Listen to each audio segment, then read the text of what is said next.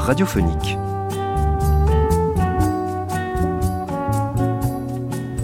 L'enfance, quelques maladies, des soldats de plomb qui s'animent et se combattent, certains officiers seront punis, puis plus tard la découverte que l'on peut amuser ses proches, et encore plus tard écrire pour les faire rire. Mais ne pas écrire pour rien. Le 10 novembre 1962, José Pivin recevait Roland Dubillard sur France 2 Régional.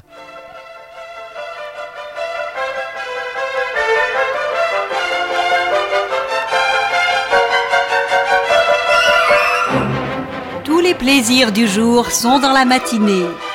Une émission imaginée et réalisée par José Pivin, qui présente aujourd'hui Roland Dubillard. Des scènes des pièces de théâtre de Roland Dubillard, Naïves Hirondelles et La Maison d'Os, ainsi que des poèmes, seront interprétés par Tania Balachova, Arlette Renergue, René Bouteille, Jacques Marchais et l'auteur.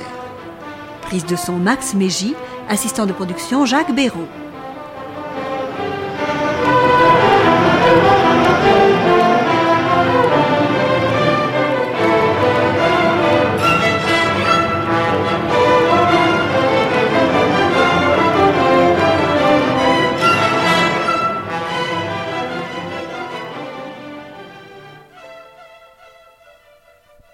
Cours de ces instants que nous allons passer avec Roland Dubillard, nous verrons un homme suivre un de ces chemins qui nous paraissent invisibles et qui pourtant mènent, sinon à un but, du moins à une ambiance recherchée de chaleur ou de communication.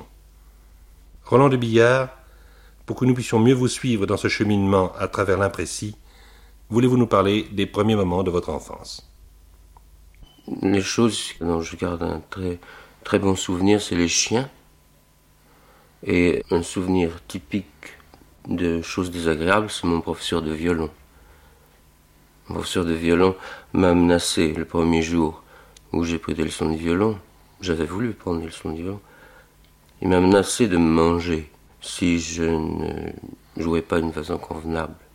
Et je crois bien que je l'ai cru. J'étais très jeune, je devais avoir 5-6 ans.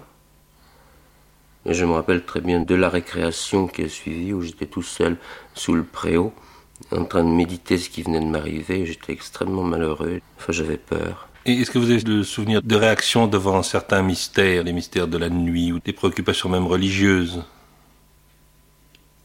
Religieuses, euh, non. Je me souviens que à Noël, je gardais les yeux ouverts le plus longtemps possible, mais ça ne durait pas toute la nuit. En dehors de ça, il y a les maladies qui m'ont beaucoup frappé. J'en garde un souvenir encore très vif. Euh, les maladies euh, d'enfants, avec euh, les fièvres et l'espèce de délire que ça me donnait.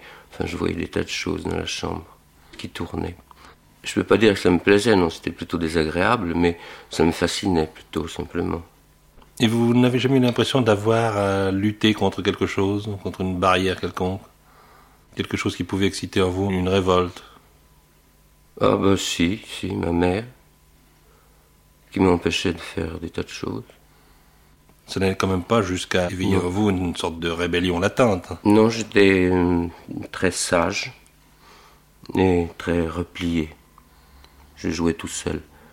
Euh, je jouais au soldat de plomb surtout, j'avais toute une histoire. Ça a duré assez longtemps et vers euh, dix ans, je me suis mis à écrire l'histoire de mes soldats de plomb. J'en avais plusieurs carnets. Il y avait plusieurs camps, ils se battaient avec toute ma loyauté, c'est-à-dire que je ne mettais pas de préférence du côté des bons. Enfin, je croyais ne pas en mettre. Mais il y avait les soldats qui étaient habillés en vert, par exemple. Et eh bien, c'était les mauvais, ceux-là. Toujours, c'était les traîtres. C'était des récits de bataille. Il y a eu aussi des révolutions. Enfin, j'avais Napoléon, qui était en général empereur. Je suis allé jusqu'à Napoléon V ou VI, je ne me rappelle plus, parce qu'il fallait les remplacer. C'était son fils qui régnait. Mais il y a eu des exécutions capitales avec des appareils, vous savez, ça s'appelait le forge acier, c'était un genre de mécano mais qu'on faisait soi-même, avec euh, des appareils pour tordre des barres et percer des trous. Avec ces trucs-là, je guillotinais par exemple des généraux qui avaient fait des bêtises ou, qui avaient été pris simplement par des gens qui leur voulaient du mal. Puis-je vous demander si à un moment donné vous vous êtes rendu compte de ce que pouvait être euh, la condition d'un homme dans la société ou dans la famille et, et l'effet que ça a pu vous faire? À cette époque-là, je me voyais militaire, mais ça durait jusqu'à 15 ans. J'avais l'intention de faire Saint-Cyr encore à 15 ans. Je faisais des études secondaires, ça, ça marchait pas tellement bien, non Ça a marché à partir de la seconde, 15 ans. J'ai rencontré un professeur qui m'appréciait, parce que j'amusais beaucoup les gens. J'écrivais des choses drôles. Et qu'est-ce qui vous a changé d'opinion et vous empêché d'entrer à Saint-Cyr? Du moment où j'ai commencé à écrire pour faire rire plutôt, à partir ce moment-là, je pouvais plus faire Saint-Cyr parce que je me mettais un peu en marge. Enfin, celui qui veut faire rire, de toute façon, est en marge. Après, eh bien, j'ai décidé de faire une, une licence de lettres. Et puis j'ai opté pour la philosophie. Puis j'ai fait une licence de philosophie plus tard.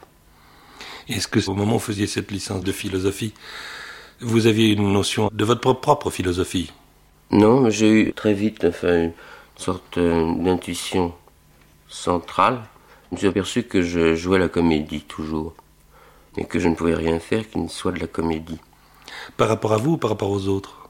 Par rapport à moi. C'est-à-dire que quand j'avais des sentiments, par exemple, eh bien, je faisais exprès de les avoir.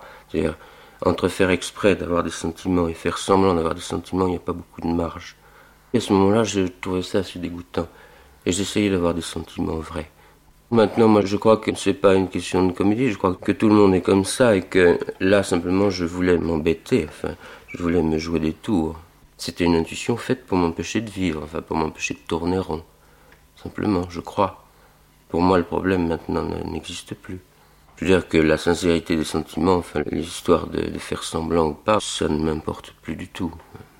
Pour soi-même, quand on simule, c'est exactement. Enfin, un peu. C'est exactement comme si on simulait pas. Et en dehors de ces problèmes, est-ce que vous en aviez d'autres en face de certaines pauvretés, en face des guerres, en face de tout ce que vous pouviez voir euh, dans le monde? Non, je dois dire que tout ce qui m'atteignait par les journaux ou par les conversations des gens qui avaient lu les journaux, euh, ça m'intéressait pas beaucoup. Tant que j'y suis pas, euh, je vois pas l'intérêt. Vous aviez d'autres préoccupations. Oui, oui. Je m'amusais, j'écrivais un petit peu, je faisais des vers. Il y a des tas de choses que, qui n'ont pas de nom, quoi, dont je me souviens bien. Mes rapports avec l'acajou, par exemple, parce que j'avais une chambre en acajou. J'avais aussi un canot en acajou, au bord de la mer. Mes rapports avec le plomb, l'odeur du plomb, le soldat de plomb, quand on a joué pendant toute une journée avec. Enfin, tout ça, ça me demeure extrêmement proche. Il y a eu un moment aussi où j'ai eu des troubles qui ont disparu. C'était le matin. Je voyais les choses bouger sans bouger. C'était extrêmement fascinant. Tout d'un coup, les choses se mettaient à vaciller intérieurement. Vous ne vous sentiez pas d'élan vers quelque chose? Si. Les cloches, par exemple. C'était une connaissance très intime que je prenais de ce que j'entendais, quoi. J'étais absorbé. Et c'est cette connaissance intime qui a peut-être été à la base de votre œuvre, dans vos poèmes et peut-être dans vos premières pièces? Dans les poèmes, oui. Dans les pièces, c'est différent. C'est l'autre côté, c'est le côté justement de comédie. J'essayais de faire des poèmes euh, sur des tons. Ça ressemble un peu à Max Jacob, si vous voulez. Vous savez, quand il prend un ton euh, donné, le ton de la conversation mondaine, ou quelque chose qui n'a plus d'importance parce que c'est le ton qui compte. Et alors je disais n'importe quoi à l'intérieur du moment que c'était mis dans le sens du, du ton donné, quoi. Dans une autre période de votre vie, vous avez écrit d'autres poèmes.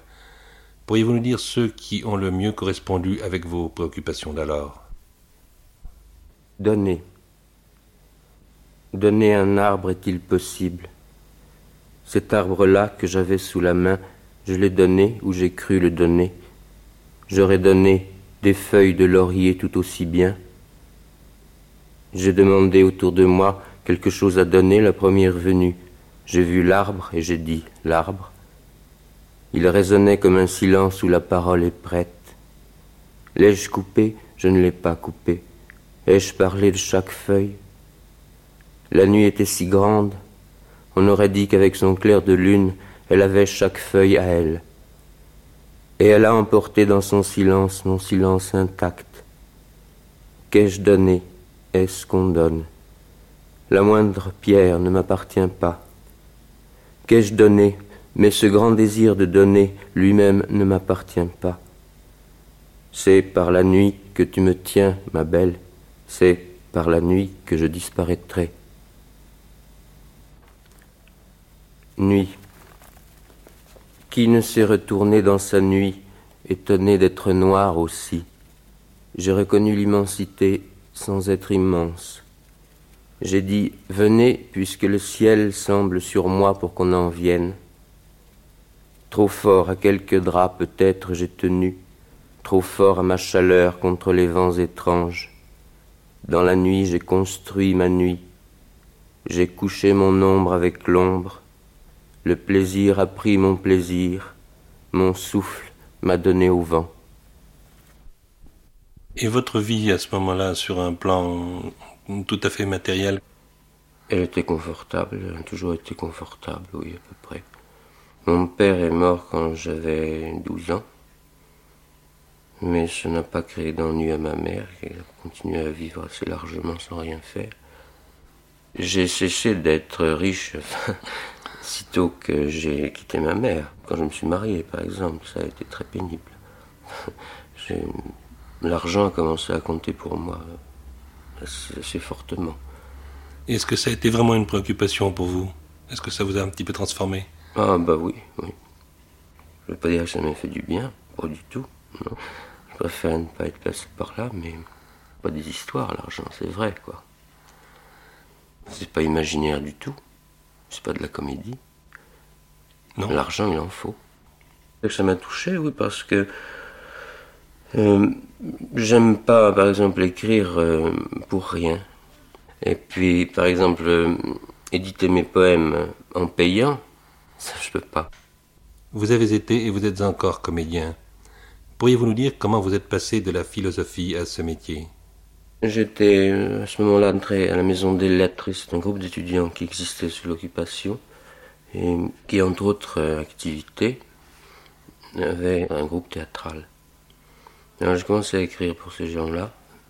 J'avais déjà commencé à écrire pour mes cousins pendant les vacances, mais à partir du moment où j'ai écrit pour ce groupe d'amateurs, euh, je me suis pris un petit peu au sérieux, quoi. Un petit peu. Et vous jouiez vous-même à ce moment-là? Oui, c'est là que j'ai commencé à jouer. Quand vous passiez cette licence, vous ne pensiez pas devenir professeur ou quelque chose de semblable Si, si. Si, j'ai fait ma licence et j'ai même appris le grec tout seul pour passer en vue de l'agrégation. Et puis euh, j'ai été mobilisé. J'étais la classe 43 qui a été mobilisée en 45. Euh, j'ai fait les six derniers mois de guerre, je crois à peu près. En rentrant, ben, je me suis dit qu'il y avait d'autres moyens de gagner sa vie qui étaient plus agréables quand même. J'ai connu Billet Doux à ce moment-là qui m'a fait faire des émissions au club d'essai. Puis ça a démarré comme ça, j'ai fait des sketchs et cette période de guerre ne vous a pas marqué d'une façon quelconque? L'occupation, si, si. Et la guerre elle-même? La guerre, ben, j'ai des amis qui sont morts, bien sûr. J'ai fait de la résistance aussi. Enfin, un peu. Finalement, pour moi, ça n'a pas été une époque désagréable. J'ai renoncé à la résistance peu avant la libération de Paris, parce que j'appartenais finalement à un groupe après plusieurs changements, parce que quand on loupait un rendez-vous, on était obligé de se recontacter ailleurs. Le dernier groupe auquel j'ai appartenu était un groupe pourri, à la tête. Quand vous parlez de, ce groupe qui était pourri, c'était des gens qui étaient en contact avec les Allemands Oui. Alors par une, chance extraordinaire, j'ai dit que je ne voulais plus appartenir au groupe. J'ai cessé d'y aller parce qu'on me demandait de cambrioler un bureau de tabac à 4 heures du matin alors que j'avais une pièce à écrire justement pour la maison des lettres. Je trouvais ça idiot de cambrioler un bureau de tabac à 4 heures du matin, alors je suis pas allé. Et le lendemain, tous les types, il y avait un rendez-vous au, Palais Royal, ils ont tous été raflés. un de mes amis, enfin un de mes meilleurs amis à qui était raflé et qui est mort en Allemagne. Si j'y étais allé, je serais peut-être pas mort, enfin je serais allé là-bas. Et alors, c'est après la guerre que vous avez commencé à mener une vie de comédien et d'écrivain? Oui, c'était après mon service militaire. Vous en viviez? Oui. Plus comme comédien que comme écrivain, je suppose, à ce moment-là. Il y avait les deux. Je fais aussi des tas de bêtises à la télévision, des commentaires de, films. Et comme comédien, vous ne jouiez que vos pièces ou bien d'autres pièces? J'ai joué d'autres pièces, oui. J'ai joué une pièce de Romain Weingarten, par exemple, dans le même groupe théâtral où j'avais commencé. Une pièce qui s'appelait Akara. Puis ensuite, j'ai joué des pièces de Henri Monnier, des choses comme ça. J'ai fait surtout euh, des émissions euh, sous le nom de Grégoire avec Amédée. Il y avait toujours aussi ce côté comique dans tout ce que vous écriviez à ce moment-là, qui était un peu, au fond, une sorte de camouflage, malgré tout. Oui. Les choses importantes, enfin, les choses graves, disons, que je croyais avoir à dire, eh ben, finalement, je, me suis arrangé pour les dire d'une manière comique. Mais la manière comique, je l'avais à part.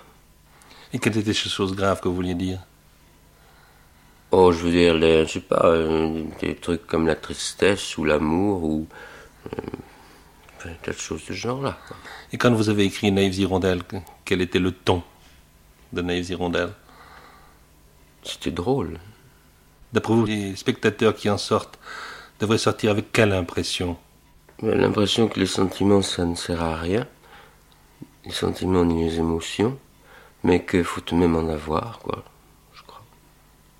Parce que qu'est-ce qui se passe dans ces naïves hirondelles? Il se passe une suite de scènes euh, de revendications sentimentales ou d'exigences, de plaintes, de colère, tout ça. Enfin, toujours très affectif. Les personnages parlent parce qu'ils sont poussés par, euh, par, un sentiment qui est obscur et dont ils ne veulent pas reconnaître la cause. Et quels sont les personnages de cette comédie? Il y en a quatre, il y a deux hommes et deux femmes. Il y a une femme âgée et un homme âgé. Et puis l'homme jeune rencontre la jeune fille. Ce qui fait que ça se divise. Les jeunes partent ensemble et les vieux restent ensemble. Les hommes cherchent de, gagner leur vie d'abord. Il faut que ce qui les intéresse. Il faut que quelque chose les intéresse. Par exemple, euh, il y a un des personnages qui voit qu'il manque une douille au plafond il interrompt la conversation pour aller en placer une. Parce que c'est une chose qu'il va sans dire qu'il faut faire. Parce qu'il manque quelque chose à cet endroit-là, on va le mettre. Ça, c'est facile. Mais alors, ils agissent comme ça, ils rencontrent une occasion, la porcelaine par exemple, ben, ils achètent un stock de porcelaine parce que c'est une affaire intéressante. Mais euh, quand il faut continuer, quand il faut se stabiliser, faire que les choses continuent à rester intéressantes, c'est beaucoup plus difficile. Au bout d'un moment, ils laissent tomber. Parce qu'il y a autre chose qui est devenu plus intéressant. Mais ils ne, profitent pas de leur expérience précédente. Ça peut continuer indéfiniment. Si, quand même, euh, ils se rendent compte un peu qu'ils vont pas très bien. Surtout le jeune qui a honte devant la jeune fille de, ce qu'il fabrique. Seulement, elle ne sait pas non plus très bien ce qu'elle veut faire. Et la tante encore moins, puisqu'elle est un petit peu gâteuse. Oui, mais enfin, elle, elle sait qu'elle veut continuer à faire des chapeaux jusqu'à la fin de sa vie. Voici maintenant quelques extraits de la pièce de théâtre de Roland Dubillard, Naïves Hirondelles. Dans la boutique, appartenant à Madame Séverin qui fabrique des chapeaux, se trouve aussi son neveu Bertrand et souvent son voisin Monsieur Fernand Faure, qui, eux, cherchent à la fois des raisons et des moyens de vivre. Une pauvre petite demoiselle, Germaine, se trompant de porte, arrive dans la boutique et y reste. La voici fabriquant elle aussi des chapeaux. Madame Séverin vient d'entrer, appuyée sur deux cannes. Germaine s'est levée pour lui venir en aide, sans bruit, car Fernand dort derrière un paravent. Restez assise. Si. Restez assise. Non. Ça va vous fatiguer. Taisez-vous donc. Et puis tout de même, quelle heure est-il Chut. Hum. À cette heure-là. Je vais vous les apporter. Restez assise ou je crie. Zut Chut, avec vos cannes. Mes cannes, mes cannes. Faut bien s'appuyer sur quelque chose dans la vie. Vos cannes. Alors si vous ne voulez pas qu'on vous aide, mettez-les dans le porte-parapluie. Vous marcherez plus vite et vous risquerez pas de vous les mettre dans les pieds pour tomber. Mes cannes. Là-bas, ils sont vos croissants. Mes croissants Bonsoir. Mais, mais, mais. Ne croyez pas que vous avez tort, votre assistance. Je n'en ai que faire. J'y vais toute seule. Ah, mes croissants. Je les vois bien. Ils sont là-bas, tout seuls, tous les trois, dans mon coin.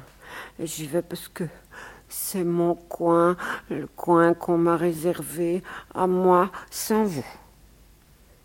Excusez-moi, mademoiselle, je vous laisse travailler.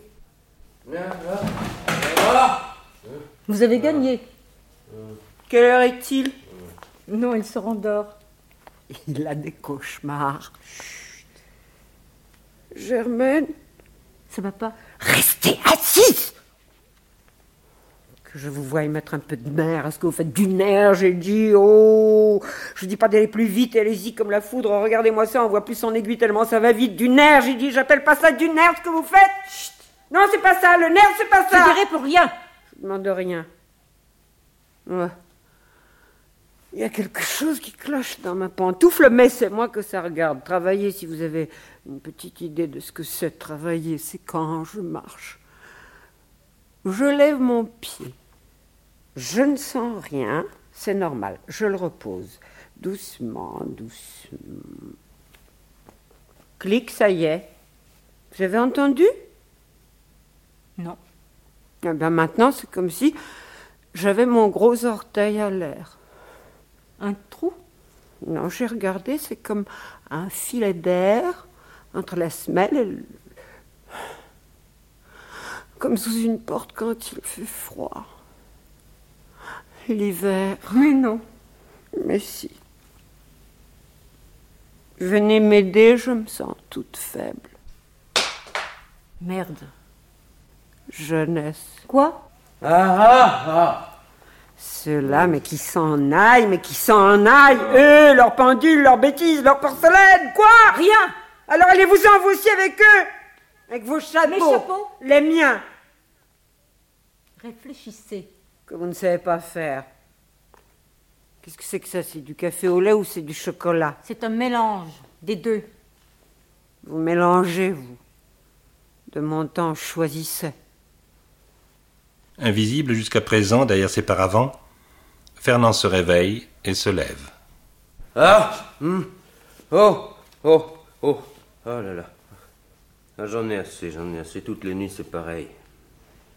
Ah, vous êtes là, vous Comme ça, en pleine nuit, j'ai un cauchemar. Je me réveille au milieu de la nuit. Et après, je peux plus m'endormir. Des choses pareilles, ça finit par vous ronger, vous savez Françoise, la Monique, Morissette, chose. Germaine. Germaine, oui. Ah bah moi, ma nuit est finie. Maintenant, je dormirai plus. Quelle heure est-il? Entre 11h et midi, monsieur Fort. Hein? Ben, fallait me réveiller avant. Mais de quoi j'ai l'air, moi? Est Bertrand Sorti. Sorti. Quelle heure vous dites qu'il est? 11h20, 11h10, 11h30, 11... 11h30. Ben alors, ben alors, ben Bah alors, alors. bah alors, bah alors quoi? Le couvert, où est-ce qu'il est le couvert? Il est pas mis? Je vais le mettre. Ben, il me semble. Qu'est-ce que ça veut dire tout ça? À 11h30 Pardon, à midi moins 20 Ben, bravo ah, ah, ah, on peut parler. Je me demande ce que ce serait si vous aviez passé une nuit comme moi, qu'à 3h du matin, je n'avais pas fermé l'œil sur ce sacré tas de chapeaux. Autrefois, j'avais un lit, maintenant j'ai un tas de chapeaux. Bertrand vous a proposé son hamac. Mais bien entendu, le hamac. Et pendant ce temps-là, monsieur est sorti. Pour aller où Ça, on ne veut pas le savoir.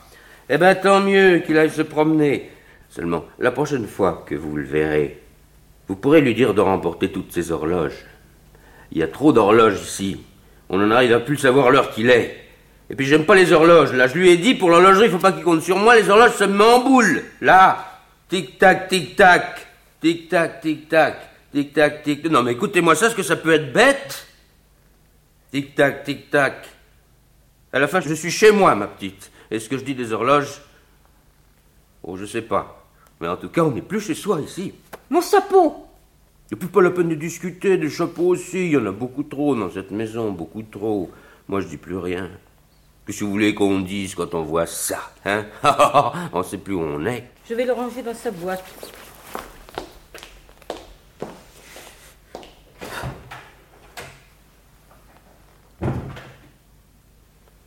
Oh, ben elle est là. Elle est là, hein? On est là. Mais qu'est-ce que- qu'est-ce que- qu'est-ce qu'elle fabrique dans son petit coin? Ah, ah, ah Mais dites donc, c'est qu'elle mange des croissants. Ah ben j'espère. Elle est drôle, hein? Alors, Tantine, on a bien dormi? Les tétis bons, le bon gros lit à Fernand, le bon gros dodo avec son gros matelas, hein? Il n'y aura pas un petit bout de croissant pour son petit Fernand qui a faim Laissez-moi mes croissants. Espèce de mufle. Eh, Espèce de mufle Ça a l'air d'aller mieux depuis hier, hein Vous occupez pas de ça. Oui, ben, à votre place, Tantine, moi je serais pas tranquille, vous savez. Votre docteur, ça a l'air d'être un drôle de fantaisiste. Hein. Devinez un peu ce qu'il m'a dit hier soir. Il m'a dit, mon vieux, votre Tantine, elle passera pas la nuit. Hein? Qu'est-ce que vous en pensez? C'est pas sérieux. Quand on vous dit vous passerez pas la nuit, eh ben vous ne passez pas la nuit, un point c'est tout. Ou alors on dit pas qu'on est docteur. Quoi? Pas vrai? Et qu'est-ce que c'est que tous ces gens qu'on peut pas compter dessus, hein? Votre avis, franchement Ouais. Quoi, non? Dites, C'est comme mon petit déjeuner, on me dit ceci, on me dit cela, puis finalement, qui est-ce qui a pas son petit déjeuner? Monsieur C'est Fort. Monsieur Fort. Dites, monsieur Fort, si vous vouliez être gentil, vous iriez m'acheter un tube d'aspirine. Un tube d'aspirine. Mais tout de suite, tout de suite. Monsieur Fort Je vais vous faire chauffer une tasse de chocolat. Mais non, pas du tout, pas du tout. Avec du pain et de la confiture. Mais non, vous êtes Non, bien parce que je n'ai plus de beurre. Mais non, mais non, vous êtes bien gentils toutes les deux. Je boirai un express au café d'en face. Oh non, monsieur Fort Pas en pyjama. À cette heure-ci, je devrais être habillé. Écoutez, Denise, Myriam, chose là. Marie-Antoinette, si Germaine. vous voulez, il faudrait tout de même pas oublier qu'on vous a fait venir ici pour coller de la porcelaine. Tous les deux Bertrand, on était bien tranquilles. On venait d'acheter 40 caisses de débris. Or, depuis que vous êtes là, qui est-ce qui s'en occupe de la porcelaine? Hein? C'est vous peut-être, c'est Bertrand, c'est Tantine, hein? Non, il y en a qu'un qui s'y colle à la porcelaine, c'est moi, toujours moi, encore moi, et par-dessus le marché, il faut que je me cache. Alors, si j'enfile mon imperméable, vous me ferez le plaisir de ne pas y voir d'inconvénient. Quant à Monsieur Bertrand, s'il n'y croit plus à la porcelaine, c'est sans doute pas de sa faute. Mais j'ai beau m'appeler Monsieur Fort, tout le monde a ses faiblesses, il faudra pas trop s'étonner si je me décourage. 58 morceaux, c'est pas rien, 58 morceaux. Eh ben hier, avec 58 morceaux, je fais un vase, un gros vase, comme ça. Il y a des morceaux pour les ajuster, il a fallu que je me serve d'une lime à ongles. Oui. Alors, quand il a été fini, pour qu'il sèche plus vite, pas, je l'ai mis à l'air, c'était pas bête, hein Eh ben il est tombé par la fenêtre. Pof Si vous voulez ramasser les morceaux, ils sont toujours sur le trottoir et je vous garantis qu'il y en a plus de 58. Vous cherchez quelque chose? Oui, oh, en effet, c'est pas la peine. Germaine, vous pourriez pas me rendre un petit service? Aussi, bien sûr, bien sûr. Vous êtes gentil, parce que ça m'embêterait de changer un billet de 5000 francs pour acheter un tube d'aspirine. J'ai pas un sou de monnaie. Alors, si vous pouviez me prêter, par exemple, deux billets de 100 francs, ça m'arrangerait pour mon paquet de gauloises qui ferait le compte avec son tube. Mais c'est que je n'ai plus du tout d'argent, monsieur Fort. Ah Mais si vous voulez, donnez-moi vos 5000 francs, je vais faire un saut pour les changer. Il y a des PTT qui sont pas très loin. Oui. Oui, mais moi, où est-ce que vous voulez que j'aille les chercher les 5000 francs hein? D'ailleurs, tout ça n'a aucune importance. Il y a encore des gens qui jettent leurs mégots dans la rue. Il n'y a qu'à se baisser pour les ramasser. Oh non, Oh, mon petit, dites que j'ai menti, n'en parlons plus. Bertrand va sûrement rentrer. Il est bientôt midi. Mais oui. Après tout, l'aspirine, c'est pas urgent. Naïves hirondelles. Vous savez, Tantine, mes vœux Mon pas de porte. Mais Mon pas de porte, quoi, qu'est-ce que c'est? Je peux le vendre? À qui? À qui? À qui? C'est là que ça bifurque, hein? To be or not to be? Une supposition, vous permettez, Tantine? Une supposition? Mon pas de porte, que je le vende à mon ami Duchenard. C'est le bon gars, Duchenard. Lui, ce qui l'intéresse, c'est la blanchisserie automatique. Une supposition qu'il arrive ici avec son matériel. Je lui dis bravo, affaire conclue, je te fais grâce du pas de porte, je veux pas de ton argent, ton matériel me suffit, tu me nommes sous-directeur de ta blanchisserie, tu payes mon loyer à la mère Séverin, et on vit tous les deux comme des ronds de flanc. C'est une supposition que je fais, Tantine, parce que Duchenard, il serait tout disposé, c'est le bon gars, Duchenard, j'ai qu'à mettre ma pancarte à céder, il est là. Ben, vous savez ce qu'il ferait pour commencer, Vous savez ce qu'il ferait, Duchenard Duchenard Je le connais pas. Eh ben, Duchna commencerait par vous flanquer à la porte. Et oui, Tantine, il vous dirait Tantine, allez manger vos croissants chez les Turcs. Oh. Eh Moi, je voudrais pas ça parce que je vous aime bien, Tantine. Et puis, je suis sûr que vous le voudriez pas non plus. Hmm Vu que votre neveu Bertrand, par la même occasion, ils ont sûrement besoin de d'horloge chez les Turcs. Il se fera un plaisir de vous accompagner, si c'est vraiment ça que vous voulez. Non, moi ce que je voudrais vraiment, voyez-vous, c'est qu'on m'installe des paravents tout autour. Il y a des paravents là-bas. Parce que avant le déjeuner, je voudrais bien avoir un petit moment de solitude. La solitude, à mon âge, on en a besoin, c'est vrai. Alors, si vous vouliez m'installer vos paravents tout autour, je serais contente. Voilà. Voilà. Et puis après, je vous donnerai de l'argent pour chercher de l'aspirine. Fernand et Bertrand, après avoir essayé de trouver un but à leur vie dans le raccommodage de porcelaine, se sont intéressés à l'horlogerie. La boutique est pleine de pendules et d'horloges. Voici Madame Séverin aux prises avec une tarte et Fernand avec l'heure. Quelle heure est-il? Je ne sais pas. Mais avec ce tas de pendules, on pourrait faire un calcul. Ben, attendez une petite minute, tiens, je vais vous dire ça. Je vais tout de même pas la remettre au four Si, si, moi à votre place j'irai. Et 11,42. Mais pendant ce temps-là, qu'est-ce que vous feriez, Bertrand? Mais moi je ferai le calcul. Et 8,50. Et puis ne m'appelez pas Bertrand. Bertrand par-ci, Bertrand par-là, moi ça m'agace. Ah, est-ce que je suis fatiguée? Si au moins je pouvais compter sur vous, Fernand. Allez donc mettre votre tarte au four. Bertrand va pas tarder. J'aurais pas mis le pied à la cuisine qui serait déjà dehors, à faire des ronds de jambes, gâteux comme il est. Qui, lui? Je sais très bien de qui je parle. Mais oui, mais oui, allez, votre tarte, il bougera pas votre gâteux. 58 et 4, 62. Parce que. faut le voir à l'œuvre. Les ronds de jambes, ça va, mais faut voir ça quand c'est au pied du mur. Pas, pas de ma faute. C'est de la mienne. Hier soir? Et qu'est-ce que vous voulez, Tantine Hier soir, j'ai bien essayé de penser à autre chose comme d'habitude, mais je suis pas arrivé. Ce qu'il y a, voyez-vous, c'est que vous avez de la présence. Oui. Ah oui, ah, mais de plus en plus, euh, votre... euh, tout.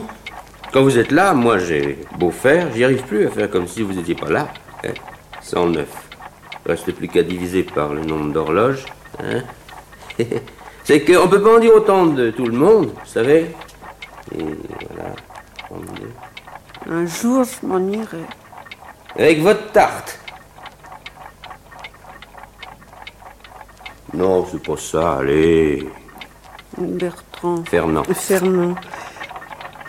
Si. Si vous voulez vraiment faire rigoler la petite, moi. Mais non. Ah non, il n'y a qu'à vous regarder. Mais qu'est-ce qu'ils font hein? Non, mais qu'est-ce qu'ils font? À 3 8, 24 et 5, 29, et je retiens 2, 8 fois 1, 8 et 2, 10, 8 heures,9, c'est-à-dire 8 dixièmes, ça vous fait dans les, dans les 9 heures moins 5. Hein En moyenne, je veux bien, ça c'est de la statistique, mais pourtant, il en a besoin de ce pneu. Alors, pourquoi il vient pas le chercher? Non, mais pour qui ils se prennent À 9 heures moins 5 Je vais la remettre au four, tiens.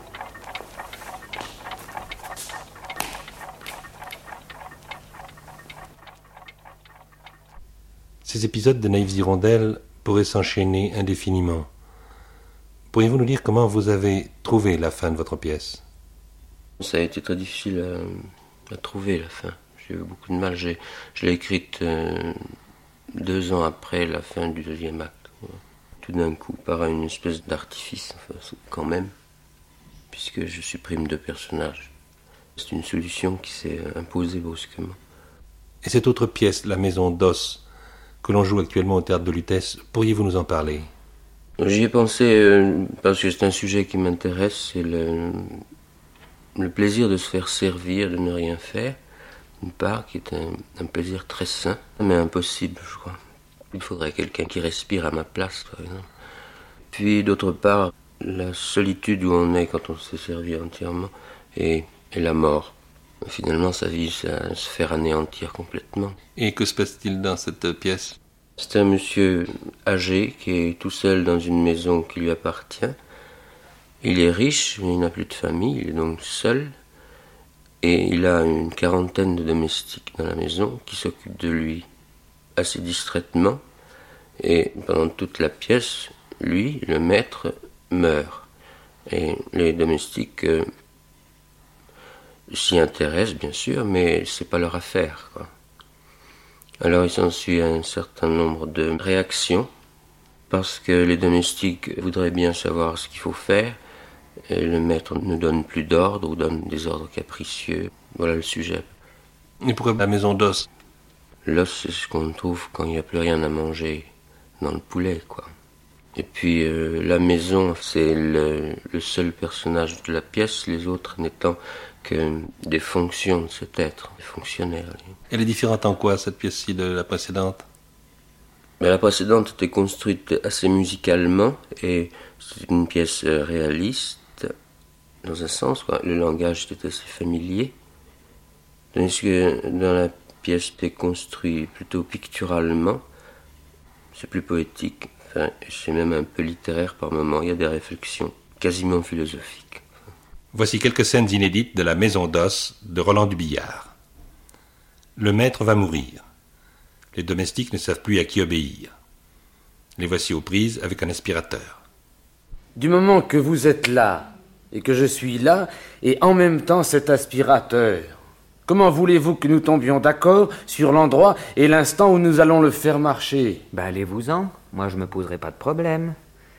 Quand on me fiche la paix, je commence par un bout et je finis par l'autre, n'importe lequel. Hop Moi aussi, je commence par un bout, je finis par l'autre, n'importe lequel. Hop Quand je suis tout seul Seulement ce bout-là, ici, c'est pas n'importe lequel, hein Celui-là, rien à faire. Du moment que c'est le bout que je dis, monsieur ne veut pas en entendre parler. Mais je vous le laisse, votre bout, si ça amuse monsieur de commencer par ce bout. Moi, chacun ses goûts, je ne l'empêche pas. Bon Seulement, monsieur me permettra d'avoir une autre conception. Oui D'avoir aussi, moi aussi, ma petite idée sur le bout qu'il faut commencer. Chacun son bout, d'accord Chacun son bout, d'accord. Mais il n'y a qu'un aspirateur. Je m'assieds.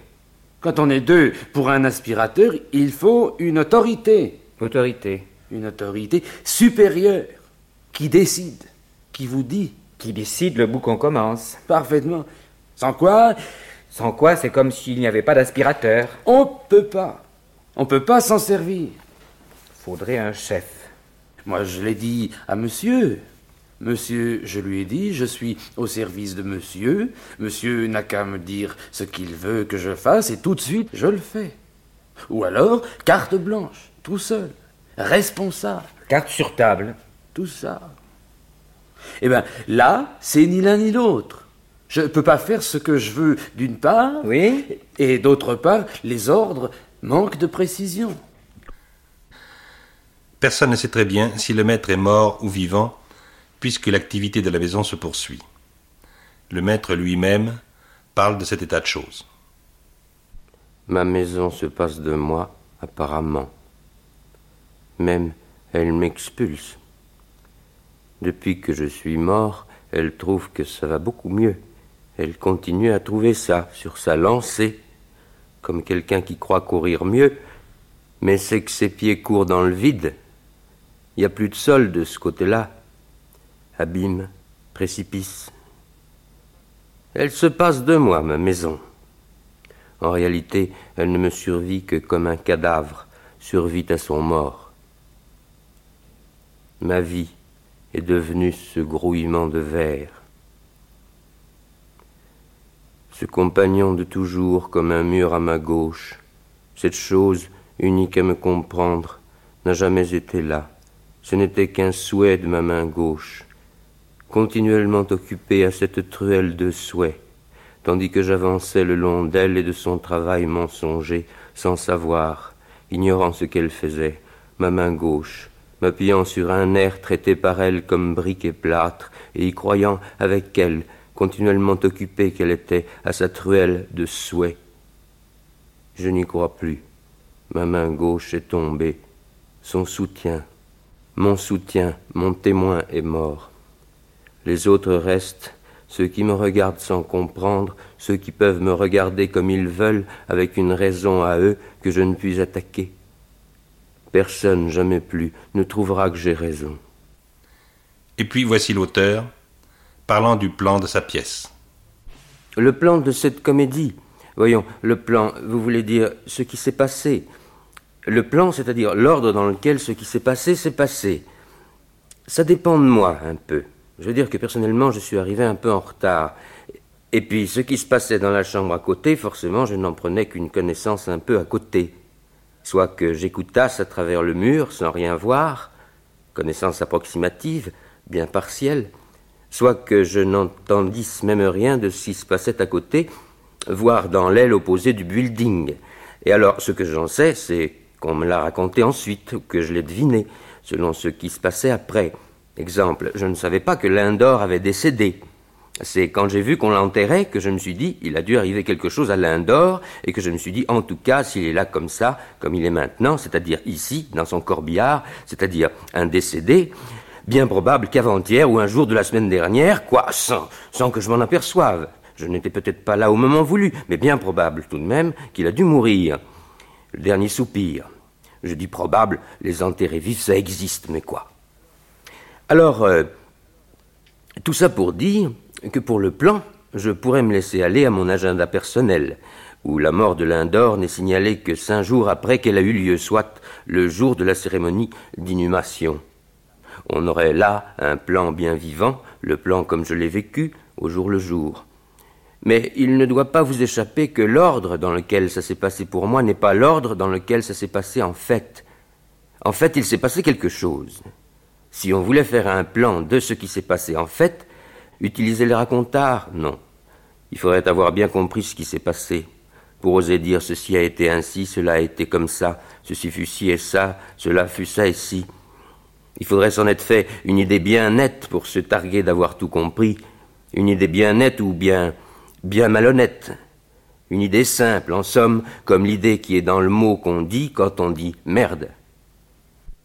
Vous avez l'intention de continuer à écrire pour le théâtre Oui, bien sûr, oui. Mais je voudrais bien écrire pour le cinéma aussi, si j'ai le temps. Parce que comme je joue aussi dans cette pièce au théâtre de Lutèce, euh, ça, ça, va m'empêcher d'écrire, parce que je peux pas écrire quand je joue en même temps, c'est pas possible. Et en dehors du théâtre et des poèmes, devant ce qui se passe autour de vous et dans le monde, est-ce que vous avez certains soucis? Ah si, si. Je n'agis pas, mais je me tiens au courant. Vous ne vous trouvez pas que l'évolution des hommes dans les sociétés va vers quelque chose d'intéressant, sinon pour l'homme même et pour des collectivités? Si, si, plus tard, peut-être. En tout cas, ça ne me concerne pas. Et vous croyez qu'il fond, il n'est peut-être pas nécessaire de s'occuper des choses qui ne concernent pas l'homme présent? Si, si, bien sûr, il faut s'en occuper, oui. Enfin, il y, a toujours des choses à faire immédiatement, des progrès à faire sur le plan pratique, quoi. Mais des buts lointains, j'en vois pas beaucoup. Ce serait plutôt dans la modification de soi-même. Je serais assez volontiers bouddhiste. En fait, moi, je pensais uniquement sous l'aspect négatif, arriver à ce que tout ce qui se passe ait sa réelle valeur, c'est-à-dire nul. Alors après, je ne sais pas ce qu'il peut y avoir, mais ça me semble intéressant. Ça me va bien parce que c'est dans le sens d'un certain décrochement par rapport à ce qu'on est, certaine distanciation, si on veut, de soi par rapport à soi, et une certaine envie d'être autre chose, quoi. Ce qui se passe à l'intérieur de moi, c'est pas marrant.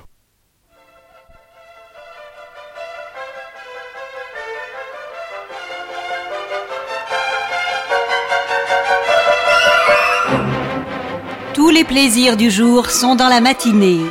Une émission imaginée et réalisée par José Pivin, qui vous a présenté aujourd'hui Roland Dubillard.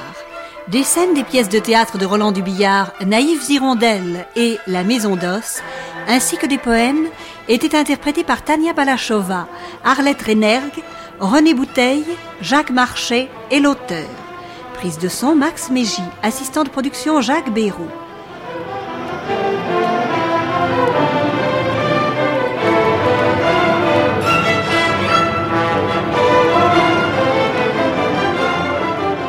Cette émission a été diffusée pour la première fois sur France 2 Régional le 10 novembre 1962. Vous pourrez la réécouter en ligne ou la télécharger durant un an sur le site franceculture.fr, rubrique Les Nuits de France Culture.